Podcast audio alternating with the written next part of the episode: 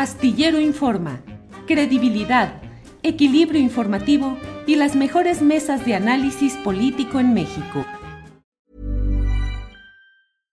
One size fits all seemed like a good idea for clothes. Nice dress. Uh, it's a it's a t-shirt. Until you tried it on. Same goes for your healthcare. That's why United Healthcare offers a variety of flexible, budget friendly coverage for medical, vision, dental, and more. So, whether you're between jobs, coming off a parent's plan, or even missed open enrollment, you can find the plan that fits you best. Find out more about United Healthcare coverage at uh1.com. That's uh1.com. Hiring for your small business? If you're not looking for professionals on LinkedIn, you're looking in the wrong place. That's like looking for your car keys in a fish tank. LinkedIn helps you hire professionals you can't find anywhere else, even those who aren't actively searching for a new job but might be open to the perfect role. In a given month, over 70% of LinkedIn users don't even visit other leading job sites. So start looking in the right place. With LinkedIn, you can hire professionals like a professional. Post your free job on linkedin.com slash achieve today. Pedro, buenas tardes. Buenas tardes, Julio. Es un placer estar contigo y con tu auditorio y a sus órdenes.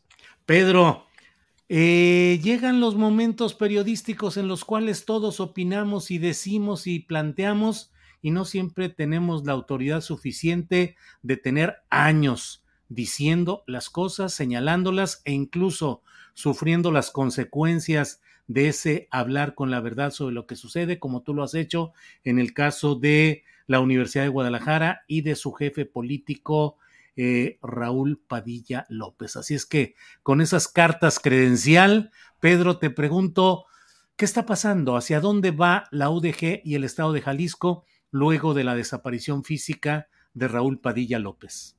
Bueno, hay algo que de manera natural va a suceder. Tú sabes que a través del tiempo se van construyendo y consolidando estructuras que en este caso son estructuras de, de, poder, de control, pero también hay que decirlo, son estructuras antidemocráticas que inhiben la posibilidad de que una universidad, que se supone que es un espacio abierto a las ideas, sea un campo para la discusión abierta de las ideas, en donde esto se pueda hacer con plena libertad siendo la universidad un espacio donde se supone que se cultivan las mejores ideas y lo mejor del intelecto de las personas, debiera ser un lugar eh, particularmente especial para la democracia, cosa que en el caso de la Universidad de Guadalajara tampoco ha sucedido. Pero vamos al punto. Hay estructuras de poder que se fueron construyendo a través del tiempo y voy a tratar de sintetizarlo de la siguiente manera.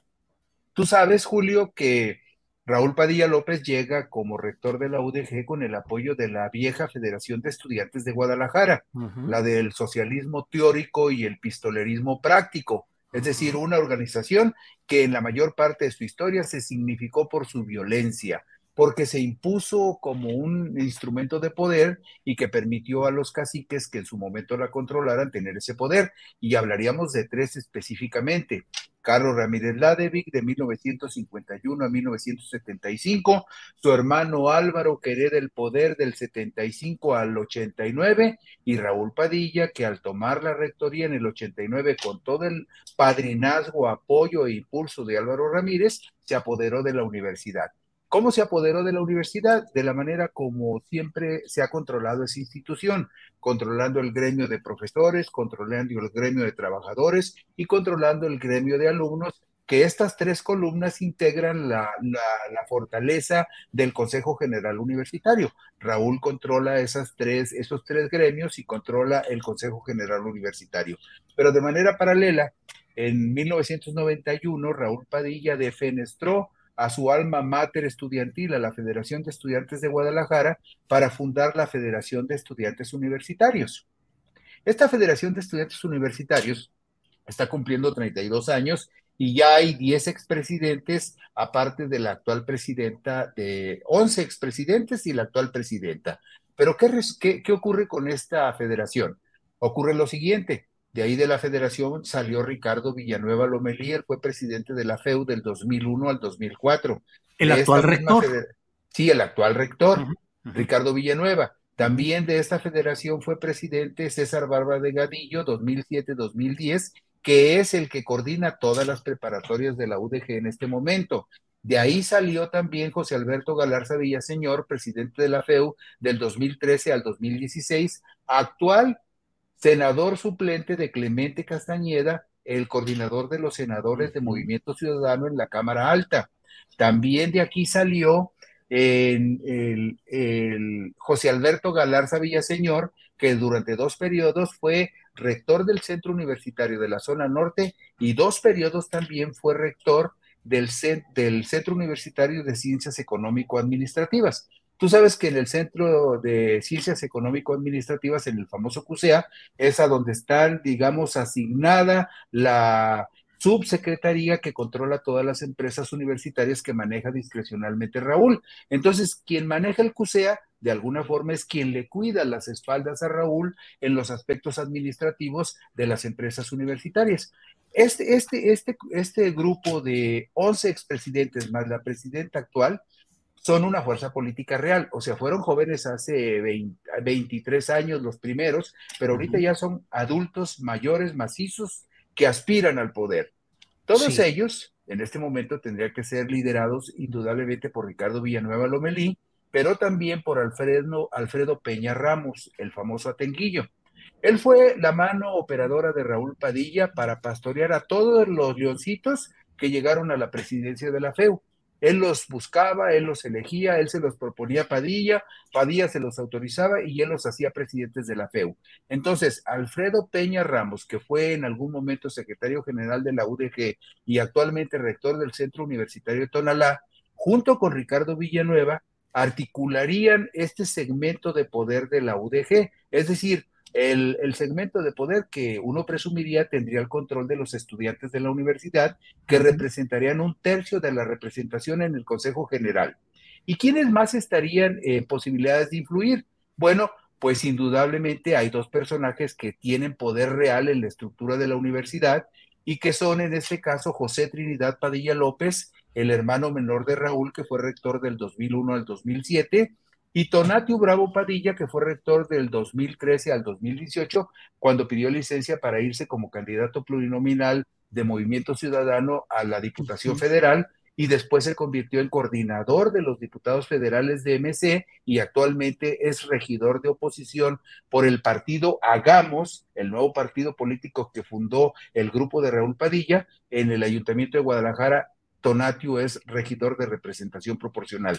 Esos tres personajes y esas tres fuerzas, Julio, a mi juicio serán definitivas para definir el rumbo de la UDG en el futuro. Pedro, historias de traiciones, de asesinatos. Eh, Carlos Ramírez Ladevic y su hermano Álvaro, hijos del exgobernador de Jalisco, Margarito Ramírez, eh, el propio Raúl Padilla llegando al poder desplazando a Álvaro Ramírez, y también desmontando la herencia de su antecesor, la herencia política y administrativa de su antecesor, eh, padre de Enrique Alfaro, que también fue, el padre de Enrique Alfaro también fue rector de la UDG. Grupos eh, La Fe, que era sinónimo a nivel nacional, pues de una banda armada con representación estudiantil, pero que actuaban, sus representantes andaban con pistolas, metralletas y sometían al, al poder del fuego o del amago a los grupos de toda índole. Eh, escenarios terribles como el suicidio también del propio eh, Carlos Briceño, que fue, pues no sé, tú nos dirás, Pedro, pero creo que fue el único rector impuesto por el propio Raúl Padilla, que trató de revelarse en algo que rayó o en la ingenuidad o en el mal cálculo político, terminó siendo avasallado por las fuerzas institucionales de la UDG, que lo destituyeron de la rectoría y meses después él se suicidó en su propia casa en una colonia Valle Real, creo. Pedro, pues mucha violencia y muchas, muchas, bueno, el propio Raúl Padilla, que presenció a los 18 años de edad el, el suicidio de su propio padre, que se suicidó frente a Raúl Padilla López, de 18 años, y un amigo. Mucha violencia, muchas traiciones, todo con un tono de película mafiosa, Pedro. Bueno, lo que pasa es, es que tú sabes, Julio, que en este tipo de estructuras que no solamente existen en la Universidad de Guadalajara, también existen en la Universidad de Sinaloa, en la Universidad de Hidalgo, en la Universidad Nacional Autónoma de México con otras características, y en la Universidad Autónoma de Puebla, en la Universidad Autónoma de Guerrero. O sea, tú sabes que este es un mal generalizado en las universidades. Los gobiernos, los gobiernos, incluso sin ponerle un signo partidista en específico, así los gobiernos en general han preferido la prevalencia de este tipo de cacicazgos porque de esa manera tienen controladas a las instituciones. Eh, para muchos gobiernos eh, los cacicazgos universitarios han sido el mal menor, pero también de alguna manera se han convertido en poderes fácticos que influyen en la vida pública, pero que también manejan de manera discrecional y muy poco transparente los presupuestos de las universidades públicas. Entonces, la historia de la UDG es una historia que se parece a muchas historias de otras universidades. Quizá aquí lo que llama la atención es la longevidad del cacicazgo de Raúl Padilla, que duró 34 años, pero además duró 34 años con la complacencia de los gobiernos federal y estatal, porque no ha, no ha habido alguno hasta ahora que Alfaro se le enfrenta por razones que aparentemente tienen que ver con cuestiones presupuestales que Alfaro le quiere, digamos, restringir el uso de ciertos recursos de manera discrecional a la UDG y en particular a Raúl Padilla, pero en el fondo, más allá de que, Raúl, de que Enrique Alfaro realmente tenga interés de democratizar la universidad, más bien es una pugna de poder entre dos políticos que se confrontan porque ninguno de los dos quiere cederle espacios al otro. O sea, Raúl Padilla quiere, siempre ha querido que el gobernador en turno le dé muchas posiciones de poder en el gobierno. Y Alfaro es un hombre que también está acostumbrado a arrebatar y a acumular poder en lo personal y no está dispuesto a compartirlo. Entonces, lo que parece ser este, una actitud de Alfaro para tratar de desmantelar el cacicazgo de Raúl, en realidad es una disputa por el poder. Fíjate, hay un detalle que vale la pena mencionar en este momento, en este momento coyuntural. Eh, eh, el rector Ricardo Villanueva no es en estricto sentido rival o enemigo de Alfaro. Realmente ellos se han llevado muy bien durante mucho tiempo. Lo que pasa es que queda en medio de la disputa entre Raúl Padilla y, Alfaro y, es como la carne del sándwich, ¿no? Pero, Pero incluso Pedro se habla de que podría ser el ingrediente de conciliación entre las dos fuerzas en pugna, la del padillismo que subsista más allá de la muerte de Raúl y la confrontación con Alfaro. Sí, fíjate que tienes razón, esa versión tiene sustento por una razón importante. Tú sabes que el principal gurú de la promoción de la imagen, de la publicidad, de las campañas de Enrique Alfaro, de Movimiento Ciudadano en Jalisco y de Movimiento Ciudadano en el ámbito nacional, incluso el manejo de la propaganda y la imagen del gobierno de Nuevo León de, en este momento, siempre la ha tenido la, eh, la, consultora Eusen, que encabeza Rafael Valenzuela. Rafael Valenzuela es el gurú de imagen, de promoción, de propaganda de Enrique Alfaro. Pero Rafael Valenzuela también, en ah, Enrique Alfaro dice que Rafael Valenzuela es como su hermano, su brother. Pero Rafael Valenzuela, por su parte. Hiring for your small business? If you're not looking for professionals on LinkedIn, you're looking in the wrong place. That's like looking for your car keys in a fish tank. LinkedIn helps you hire professionals you can't find anywhere else, even those who aren't actively searching for a new job but might be open to the perfect role. In a given month, over 70% of LinkedIn users don't even visit other leading job sites. So start looking in the right place. With LinkedIn, you can hire professionals like a professional. Post your free job on linkedin.com slash achieve today.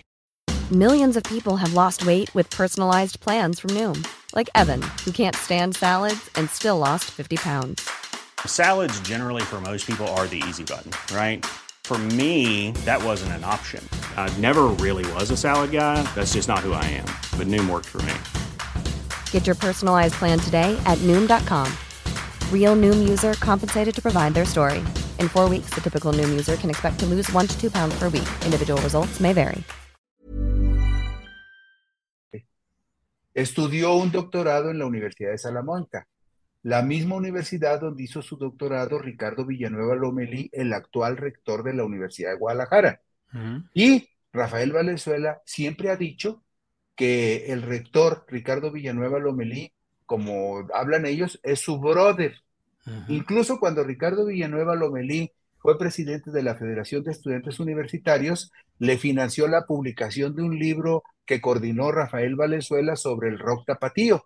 Entonces, ah, Rafael Valenzuela es un vaso comunicante muy fuerte entre Ricardo Villanueva y Enrique Alfaro, y a mí me consta que la relación entre Ricardo Villanueva, algunos expresidentes de la FEU y Enrique Alfaro ha sido, ha, sido tradicionalmente cordial, lo cual no, no, no, no nos permite descartar la hipótesis de que a través del grupo de la Federación de Estudiantes Universitarios se pueda dar la conciliación. Y algo que está vivo en cuanto hay una disputa de poder, no se puede descartar que Alfaro tome partido por alguno de estos grupos y lo apoye para que se apoderen de la universidad. Eso también es muy factible. Híjole, más... Uh, a ver, eh, Julián Falcón nos dice esto, Pedro. Dice, murió Padilla, pero el padillismo sigue vivo.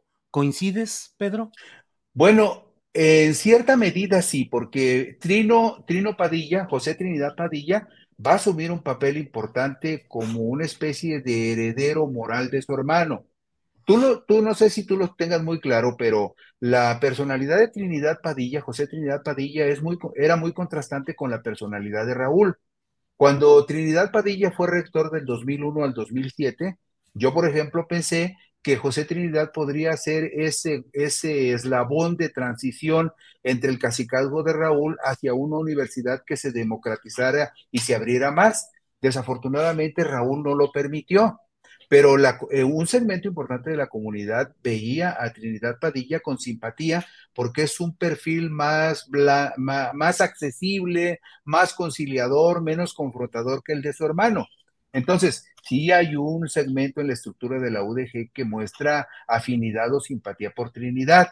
Pero lo que te decía hace un momento, también por otro lado, Tonatio Bravo tiene activos importantes y, el, ex secretario, el ex secretario general y ahora rector de Tonalá, Alfredo Peña Ramos, como tutor y padrino de todos los expresidentes de la FEU, también tiene una influencia importante.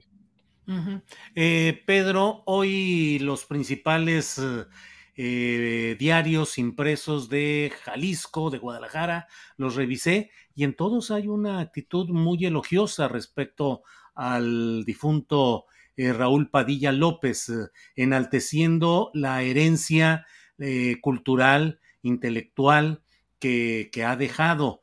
En los medios de comunicación nacional también hay una postura en la cual se resalta particularmente la FIL, se le dice que es mecenas de la cultura, el creador de instituciones, eh, algunos eh, columnistas y opinantes han expresado su agradecimiento por el buen trato recibido, por el impulso de la conversación pública.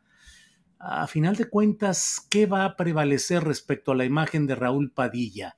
El cacicazgo político y la asfixia del desarrollo político y democrático en tan importante universidad o la herencia en el plano cultural, particularmente la FIL? Mira, yo no sé realmente qué pueda prevalecer. Es evidentísimo que el grupo de la UDG tiene un enorme, digamos, escudo mediático. Y te voy a decir algo muy concreto que además cualquiera lo puede verificar. La Universidad de Guadalajara desde hace 10, 15 años, destina más de 200 millones de pesos anuales para extensión y promoción. Eh, yo, por ejemplo, como profesor en el ITESO, de, profesor de periodismo en el ITESO, hacíamos cada año un ejercicio para medir el ingreso publicitario de los periódicos locales, medir quiénes eran los principales anunciantes y cuánto representaba eso en dinero y junto con eso hacer una evaluación para saber si el ingreso publicitario de ciertos clientes o instituciones eh, de alguna manera moldeaba la línea editorial de los medios de comunicación. Y algo que documentamos durante varios años es que la Universidad de Guadalajara siempre fue o el primero o el segundo cliente publicitario principal de algunos medios impresos de radio o de televisión. Entonces, ese escudo de protección que siempre tuvo la UDG y que el grupo de Raúl Padilla ha tenido, pues se deriva de que la Universidad de Guadalajara destina muchísimo dinero a lubricar una buena relación con los medios. La Universidad de Guadalajara destina más de 200 millones de pesos para publicidad, promoción eh, y publicaciones en medios, que es exactamente lo mismo o casi lo mismo que, destina oficialmente el gobierno del estado de Jalisco. Entonces, eso explica cómo en, en, el estado de Jalisco y particularmente en la zona metropolitana de Guadalajara siempre ha habido desde hace muchísimos años una actitud complaciente y cómplice de muchos medios de comunicación con respecto a los excesos de Raúl Padilla y de su grupo. Y te doy un, dato nada más que ilustra esto. De 2001 a 2020, dice eh, un reportaje que publicó Reporte Índigo el 11 de febrero de 2021, dice lo siguiente.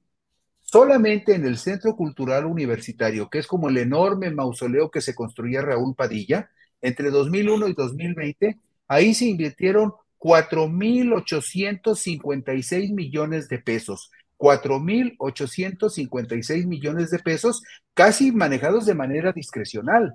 Entonces, ¿qué es lo que sucede? Dicen, es que Raúl dejó una infraestructura cultural muy importante. Sí, no más que el conjunto Santander de Artes Escénicas, el Auditorio Telmex, el Museo de, el, perdón, el Teatro Diana y, todo lo que manejaba Raúl se manejaban como empresas privadas, pero financiadas con dinero de los contribuyentes. Y además, si revisas, Julio, los presupuestos de egresos de la UDG de los últimos 12 o 13 años, vas a notar algo muy curioso.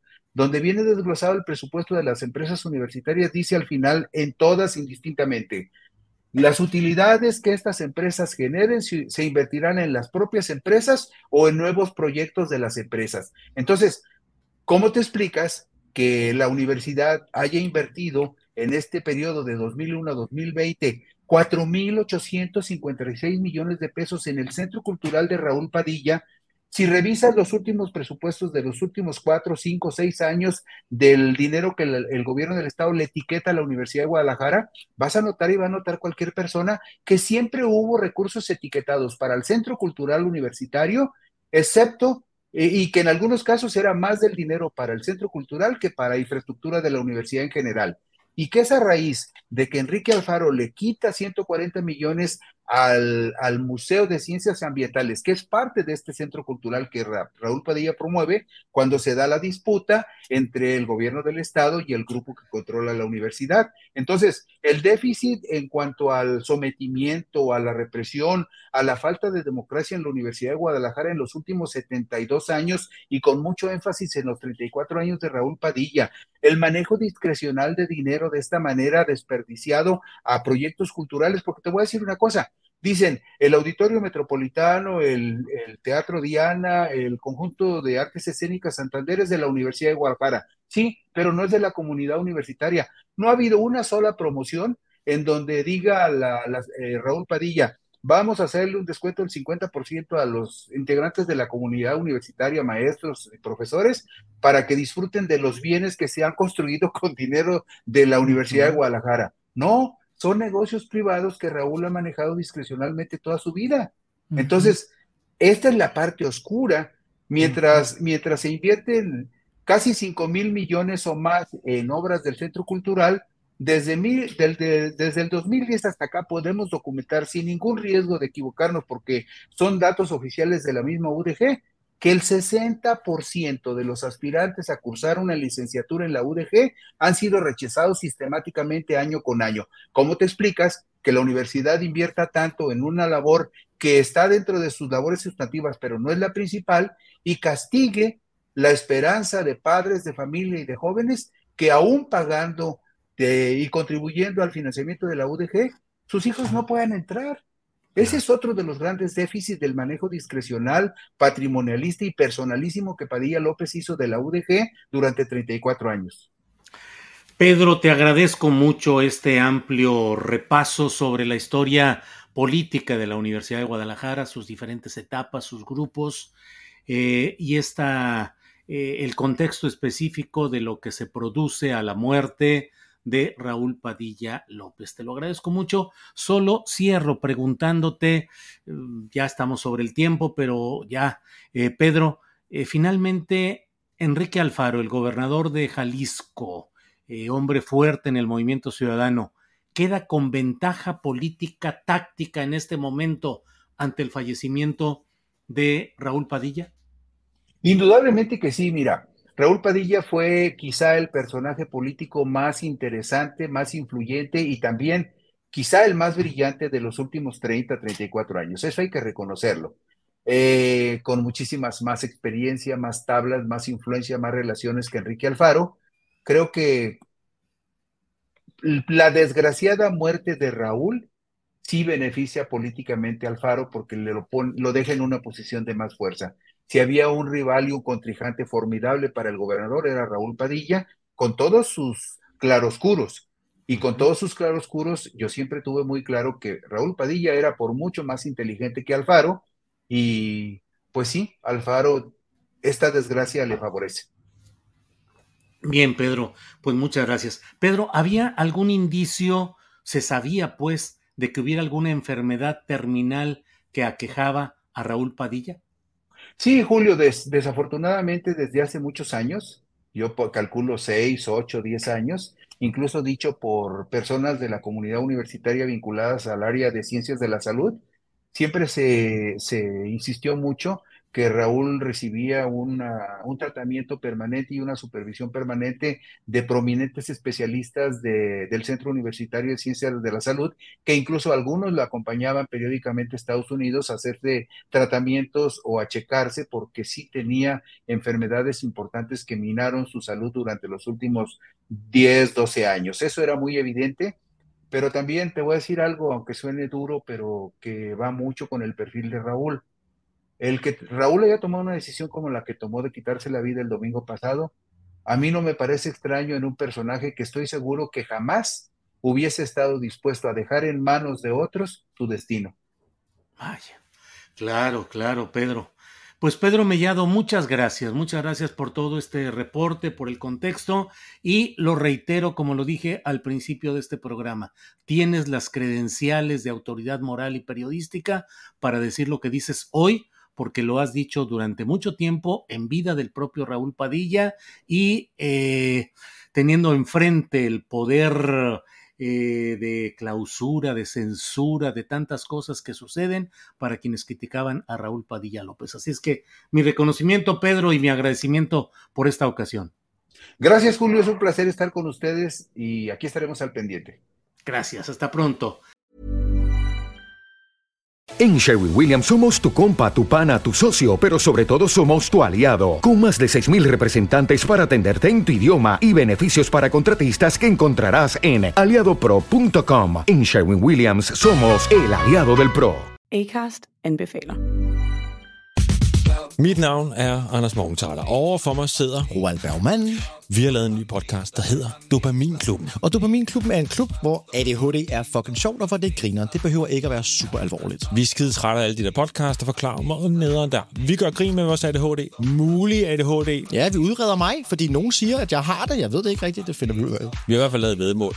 Ind og lyt til Dopaminklubben. Hver uge udkommer vi. Der laver vi sjov og spas med at have den her vidunderlige dopaminmangel.